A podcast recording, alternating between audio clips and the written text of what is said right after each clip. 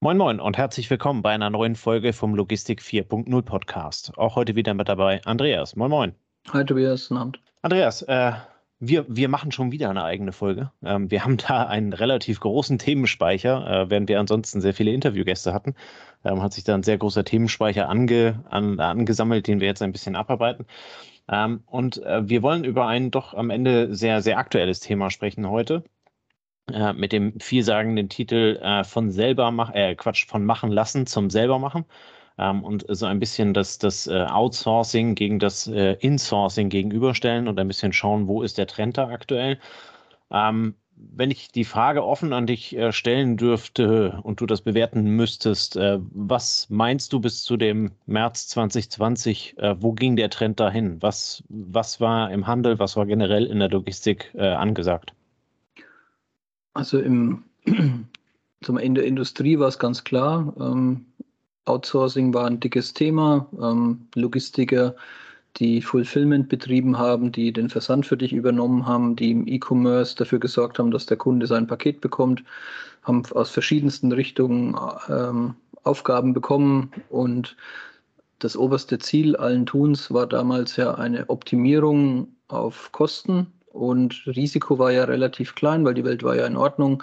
Man hatte ja, ich würde sagen, nach der Finanzkrise zehn, fast zehn Jahre relativ heile Welt. Also, außer ja. dass mal so ein Schiff querstand oder irgendwie sowas oder dass mal, dass mal irgendwas Kleineres passiert ist, ein Vulkan ausgebrochen ist, sowas in die Richtung, ne, wurde es mal ein bisschen teurer auf dem Frachtmarkt. Aber im Großen und Ganzen war die Welt ja in Ordnung und es konnte alles relativ gut mit etwas mehr äh, Bezahlung gelöst werden. Und ähm, ja, das Ziel war halt da, seine eigenen Finanzkennzahlen zu optimieren und äh, seine Bestände zu optimieren und das gebundene Kapital zu reduzieren und die ähm, eingesetzten Ressourcen bestmöglich auszulasten. Also das gute, gute Beispiel ist da immer aus dem Kaizen noch dieses trockene Handtuch, was noch etwas mehr ausgewunden wird, damit noch ein letzter Tropfen rausfließt. Hm. Ähm, aus, aus dieser Welt kamen wir ein Stück. Und Letzten Endes ging es ja so ein bisschen tendenziell dahin, dass du eigentlich nur noch Spezialisten verwaltest. Ne? Also du, du, du hast halt genau. eben deine, du hast möglichst wenig selber gemacht ähm, genau. und, und äh, hast halt eben dann deine Experten gehabt und das musstest du am Ende nur noch verwalten.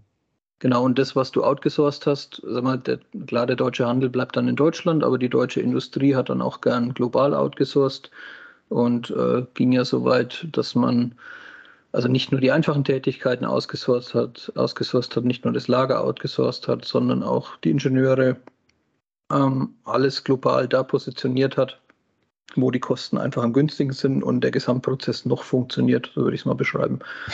Und die, die deutschen Headquarters haben dann noch die Aufgabe, wie du sagst, der Koordination, der Entscheidung, der Zuordnung der Aufgaben und der Kontrolle und der Qualitätssicherung, würde ich sagen. Mhm. Aber man hat sich alle Ressourcen global bedient. Und in der Phase damals war ja auch Energie und Transport relativ günstig, so ähm, dass man jetzt mal abseits von CO2-Fußabdruck ähm, da durchaus ja, super gute Containerraten hatte und ähm, die Entfernung kaum eine Rolle gespielt hat. Ne? Mhm. Ja, war alles noch schöne heile Welt. Ähm, dann kam Corona, ähm, brauchen wir nicht großartig drüber sprechen.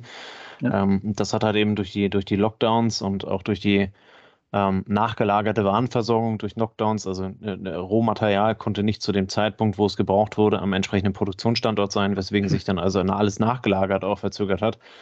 Ähm, hat ja dann zum ersten Mal dieses, ähm, dieses Konzept des Outsourcings, äh, dieses Machen-Lassens äh, ordentlich durcheinandergewürfelt. Wir erinnern uns daran, dass damals die Börsen ziemlich runtergekommen sind, ähm, weil halt eben eine große Angst bestand, ähm, dass, äh, dass dieser Zustand äh, länger anhält und uns halt eben in eine ja, in eine Freeze-Zeit äh, irgendwie äh, versetzt, wo also, äh, keine Ahnung, wir, wir für die Brötchen vielleicht auch wieder tagelang anstehen müssen oder sonst irgendwas. Ähm, das hat sich ja relativ schnell dann ähm, erholt, ähm, also zumindest mit Blick auf die Börsen, wirtschaftlich äh, halt eben auch, allerdings auch mit viel Geld, was da reingepumpt wurde. Ähm, und äh, da hat sich ja dann eher so dieser Trend zum Nearshoring. Ne? Ähm, das ist ja, ich würde es nicht als Insourcing bezeichnen, aber ähm, wenn du halt eben vorher in äh, Fernost oder Amerika oder wo auch immer halt eben gesourced hast, da ging es jetzt also darum, dass du quasi dann eine, eine Mehrlieferantenstrategie aufsetzt und sagst, ähm, ähm meine, meine Daten oder meine, meine, meine Klamotten, je nachdem, was ich dann halt eben brauche, ähm, kann ich halt eben auch dann so ein bisschen um die Ecke holen. Ne? Da ist dann äh, deutlich kürzere Lieferstrecken. Du hattest also diese, diese riesigen Containerverzögerungen da nicht drin, also die Lieferverzögerung bei Containern. Dann kam ja auch noch dieses äh, Suezkanal-Thema dazu ähm, wo dann halt eben Verzögerungen drin sind. Und bis heute ziehen sich diese Verzögerungen ja durch. Ne? Also wir sind nach wie vor bei einer Pünktlichkeit von 35 bis 40 Prozent, sind mittlerweile bei 10 bis 14 Tagen äh, Verspätung da drin. Ähm, das ist nichts, um, um auf dem, was du gesagt hast, aufzusetzen, wo, wo äh, Supply Chains halt eben entsprechend sicher und resilient sind. Ähm, äh, sondern das, äh, ja, je näher es dran war, desto kürzer war die Strecke. Ähm, hatte dann auch sicherlich irgendwo so diesen Nebeneffekt von, ähm, ich habe politisch verbundenere ähm, Geschäftspartner. Äh, das heißt also äh, nicht, nicht wie das in China äh, teilweise dann also geschehen ist, dass die Zentralregierung dort Entscheidungen trifft. Äh, weiß ich, wir machen keine, äh, keine Cryptocurrencies äh, und fertig, sondern du wusstest halt eben ein, ein, ein politisches System innerhalb von Europa anders einzuschätzen. Ne? Und das vermittelte dann so ein Stück weit eine gewisse Sicherheit, zudem halt eben auch durch die kürzere äh, Distanz hat eben so dieses, dieses Gefühl von, es ist um die Ecke und es ist in einem System, was ich kenne und äh, das, das äh, sorgt dann halt eben auch für entsprechende Sicherheit. Aber da die Welt noch nicht genug hatte, wurde das auch nochmal ordentlich durchgerüttelt mit dem Ukraine-Krieg jetzt. Ähm, die Ukraine ist von Deutschland, äh, je nachdem von wo man losfährt, äh, keine 1000 Kilometer weg. Ähm, man sieht auf einmal, wofür die Ukraine als auch äh, Russland weltweit und wirtschaftlich stark war. Ähm, das merkt man, wenn man jetzt also äh, Sonnenblumenöl kaufen möchte oder Mehl. Ähm, und äh, jetzt, jetzt würde ich gerne mit dir so ein bisschen darüber diskutieren, ähm, was, was deine Ansicht ist. Was, was siehst du aktuell an Trends? Ne, wir haben da so ein paar Stichpunkte aufgeschrieben. Vielleicht fängst du einfach mit dem, mit dem ersten Mal an. Wo die Trends hingehen, was, was wir glauben, was so ein bisschen dafür spricht, dass man die Dinge lieber wieder selber macht. Ja, also wir haben es im Vorgespräch auch gehabt. Die großen, ähm, die großen Player versuchen, die Kernprozesse bei sich äh, in die Organisation zu bringen. Ähm, erstes Schlagwort ist so, jeder weiß, Amazon hat schon ewig eigene LKWs, dann kamen irgendwann die eigenen Flieger und ich glaube, jetzt gibt es die eigenen Schiffe, ähm, weil man bei Ressourcenmangel irgendwann auch gemerkt hat, ähm, mit Geld kann man nicht alles heilen und so hast du eben dann kannst du selber bestimmen, wofür du diese Ressourcen verwendest und kannst deine, sag ich mal, wichtigsten Artikel, die wichtigsten Kunden, die wichtigsten Prozesse am Laufen halten. Ja. Du hattest da noch ergänzt, es gibt auch ein paar deutsche Händler, die da jetzt was machen, was sie so eigentlich noch nie gemacht haben. Ne? Naja, ziemlich untypisch. Ne? Also Lidl, äh, der Discounter, hat vor kurzem äh, drei Schiffe gechartert, zwei gechartert, eins gekauft. um halt eben dem äh, zu entgehen, was aktuell der Fall ist. Man muss sich auf die großen Räder verlassen, ähm, die ähnlich wie die Ölkonzerne irrsinnige Gewinne machen, aber halt eben in der Zuverlässigkeit ähm, absolut nicht da sind, wie es sich für, ein, für einen Händler, für optimierte Bestände halt eben dann ähm, gehört. Ähm, und äh, ja, die fahren jetzt also ihre, ihre Toys von rund um die Welt, ähm, holen sie jetzt also mit drei eigenen Schiffen ähm, selber ähm, holen das entsprechend vor. Das sind jetzt nicht die riesen Containerdampfer, aber da passen, glaube ich, 5.000 oder 6.000 Toys drauf auf das größte. Ähm, und äh, ja, letzten Endes sichern sie somit halt eben dann ähm, ihre, ihre Warenbeschaffung. Ne? Also während, während andere sich auf Räder verlassen, ähm, holen sie den Prozess ins Haus, ähm, wobei man ja ehrlicherweise sagen muss, äh, Lidl hatte noch nie was damit zu tun. Ne? Also äh, es gab da nie die Tendenz, äh, eigene Schiffe zu kaufen, aber es ist halt eben wahrscheinlich irgendwo ähm, beraten worden ähm, und, und dann hat irgendeiner gesagt, das machen wir jetzt. Das ist eine kluge Idee und ähm, vermutlich wissen ja. die ein bisschen. Vielleicht haben sie, vielleicht haben sie auch einfach die Erfahrung gemacht, wir kriegen von unseren ehemaligen Dienstleistern, ähm, die lange Zeit gut funktioniert haben, auf Druck ähm, eben bei genug Druck heute das nicht hin, was wir wollen und ja. stehen trotzdem hinten an, zum, zumal die Dienstleister vermutlich die Raten nach oben gedreht, äh, gedreht haben. Und wir kommen ja aus dem System, wir kommen ja aus dem Käufermarkt, also Amazon, Lidl, ähm, alle Händler sind es gewohnt, wenn ich mit dem Finger schnipp und ich mache eine Ausschreibung, kriege ich zehn Bewerbungen, egal ob ich einen Spedi suche, ob ich äh, einen, äh, einen Räder suche oder ob ich jemanden suche, der für mich äh, die Flüge organisiert. Egal, ähm, ob ich Artikel produzieren will für Eigenmarken, was auch immer. Wir waren sehr lange gewohnt, äh, wenn ein deutscher Händler eine Ausschreibung macht, dann kriegt er darauf Bewerbungen, dann hat er da Interessenten, die kommen aus allen möglichen Richtungen und du musst nur noch vergleichen und dir das beste, attraktivste Angebot raussuchen. Und genau. durch das, was passiert ist, ist dieser Käufermarkt ja zu einem Verkäufermarkt geworden. Das heißt, auf einmal diktieren die großen Räder, wie du sagst, die großen, die großen Logistiker in Deutschland äh, haben, haben letztes Jahr Gewinne gemacht, 2021, wie es schon lange nicht mehr der Fall war. Also Schenker, Kühnen, Nagel, alles, was so an veröffentlichten Daten verfügbar ist, zeigt, äh, da hat man gut gutes Argument genutzt, was es gab, ja, ähm, und hat mehr erwirtschaftet als vorher deutlich mehr. Und äh, wenn du als Einkäufer von Dienstleistungen solche Erfahrungen machst, dann willst du das nicht. Und dann kommt natürlich die alte Diskussion wieder auf, machen wir es selbst. Ja. Die ja jetzt lange Zeit, vielleicht zwei Jahrzehnte eher in die Richtung gegen Versuch frei zu werden von den Prozessen, Versuch am freien Frachtmarkt zum Beispiel Spediteure zu engagieren.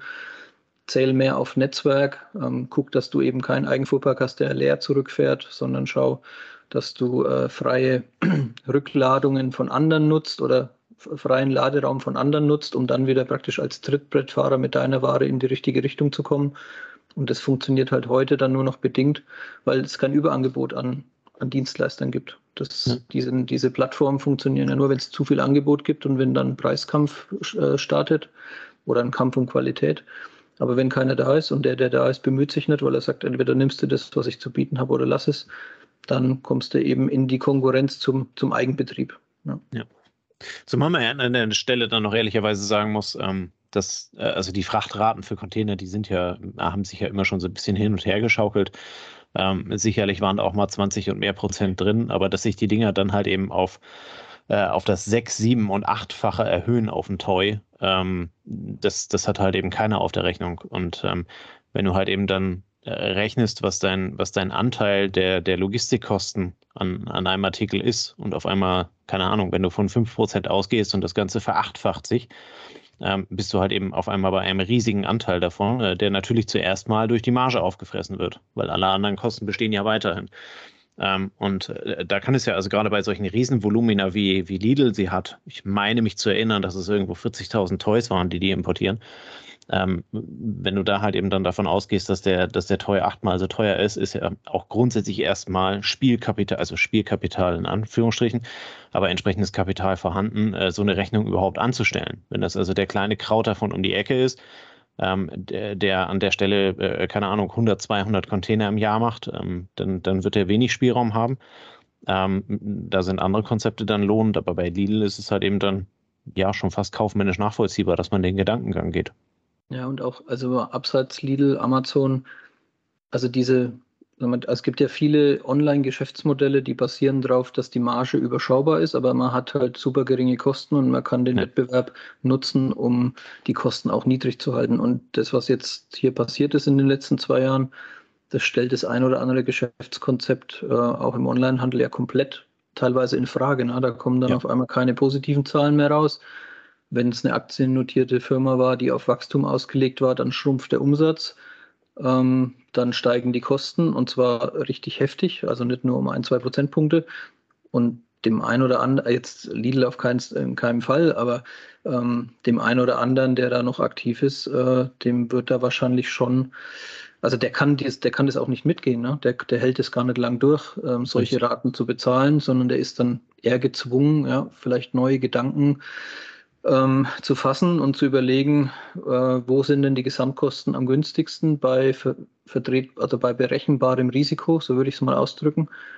Und ähm, da kommen die ein oder anderen dann eben aufs Nearshoring, was du vorhin erwähnt hast, oder sie kommen wieder zur Überzeugung, nee, das mache ich lieber selbst, ähm, weil dann lasse ich mir da, also dann, dann muss keiner mitverdienen bei dem, was ich tue. Ne? Dann ja. kann ich den Prozess zu den Kosten des Prozesses durchführen.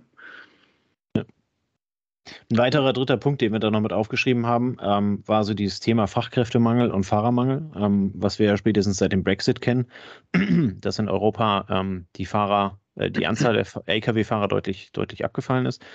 Ähm, mit der Ukraine hat sich die ganze Situation nochmal deutlich, deutlich verschärft.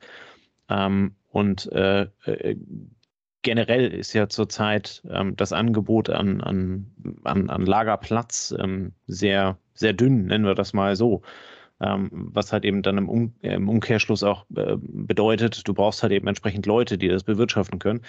Ähm, und da hat jetzt gerade relativ neu ähm, der andere große Discounter Aldi äh, Nord und Süd äh, haben also verlautbaren lassen, äh, dass sie jetzt ab Mitte des Jahres schon diese, ähm, äh, diese Mindestlohnerhöhung, die eigentlich zu Oktober kommt, äh, schon vorziehen und nochmal Zuschläge obendrauf packen.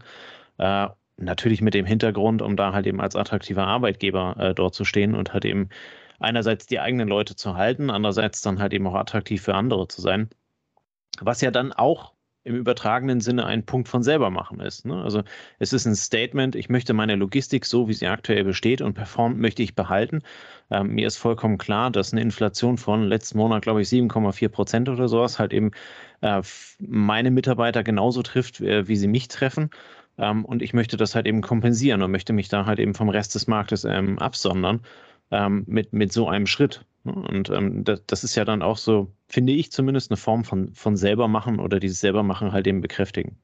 Ja, man könnte auch sagen, es ist eine Form von Hamstern, ne? so wie der Privatmann bei, bei, bei Sorgen äh, irgendwo gewisse Artikel bei sich mehr lagert. So sind die großen Player aufgefordert zu sagen, hey, die Leute, die bei mir sind, die meine Prozesse kennen, die heute funktionieren, wenn es knapper wird, wenn die Ressourcen knapper werden, wenn ähm, wenn, wenn ich einfach nicht beliebig auch hier auf den Arbeitsmarkt rufen kann, ich habe zehn Stellen und ich winke die Leute nur rein, ähm, dann hamstern die sozusagen auch Ressourcen. Ne? Ja. Und das, das machen sie über das Gehalt, über die Festlegung des Gehalts.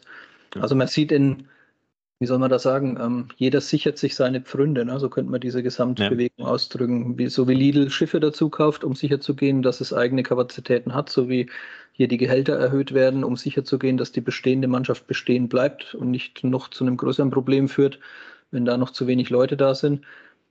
Und gleichzeitig wissen alle, die Herausforderungen werden, werden größer, weil die Supply Chains ähm, weitere Unwuchten erhalten. Ähm, China, Shanghai, ähm, das, was der Lockdown da erzeugt, das ist ja noch gar nicht bei uns angekommen. Das, ist ja, das kommt ja erst in zwei, drei, vier Monaten und dann dann löst sich irgendwann dieser, dieser Pfropfen oder wie man das sagen mag und dann kommt ja eine Welle bei uns an. Da kommt ja, ja. ein Tsunami eigentlich an Ware an.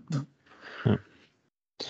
Wenn man uns jetzt so zuhört, dann klingt das so, als wären wir total viel selber machen. Ähm, wir haben aber sicherlich auch eine äh, ehrliche, faire und journalistische Aufgabe an der Stelle zu recherchieren. Und wir haben natürlich für die Gegenseite auch was gefunden.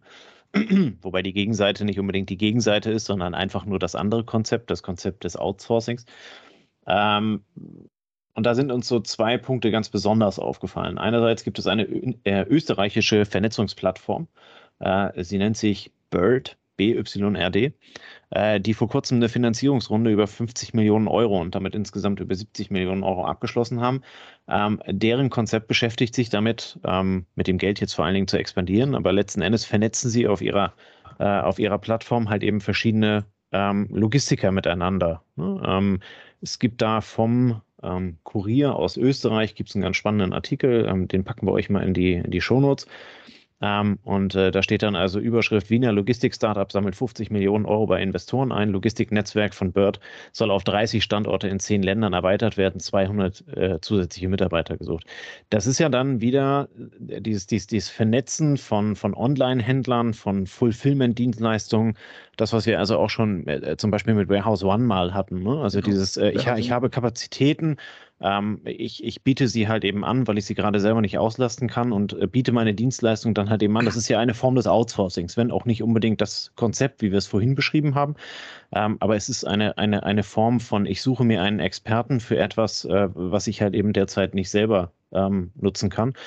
Ähm, und der, der, der zweite Bereich davon, oder das zweite, was wir da halt eben dann äh, zu rausgesucht haben, ähm, ist aus dem Hamburger Hafen ähm, der an der Vernetzung von privaten, öffentlichen und betrieblichen Informationen äh, arbeitet. In einem äh, Konzept ähm, stand im DUP-Magazin Plattform für Digitalisierung und Nachhaltigkeit ähm, Quantensprung für die Logistik. Äh, da geht es also darin, dass es ein offiziell von ähm, äh, vom Ministerium gesponsertes äh, Unterfangen ist, äh, die Vernetzung im Hafen so zu organisieren, dass halt eben dann beispielsweise der Verkehr möglichst gering ist. Da ist also der Jens Meyer, Geschäftsführer der Hamburg Port Authority und äh, die Frau Brigitte, Brigitte Zypris, Himmel Herrgott, ehemalige Bundesjustizministerin, ähm, in einem Interview drin, ähm, wo es halt eben letzten Endes genau darum geht, was wird mit dem Geld gemacht? Und äh, der Herr Meyer bringt an einer Stelle äh, ganz spannend äh, äh, an, dass man also über 30 Projekte bereits abgeschlossen hat. Und dann äh, Zitat eins von Ihnen, auf das ich besonders stolz bin, ist äh, Green for Transport. Ähm, vereinfacht gesagt geht es darum, gepoolt, also hintereinander fahrende Lkw eine grüne Welle zu verschaffen. Das erhöht die Geschwindigkeit und spart Emissionen. In unserem Testbetrieb konnten wir auf diese Art und Weise 109 Tonnen CO2 einsparen, was einer Strecke von 140.000 Kilometern entspricht, die nicht gefahren werden mussten.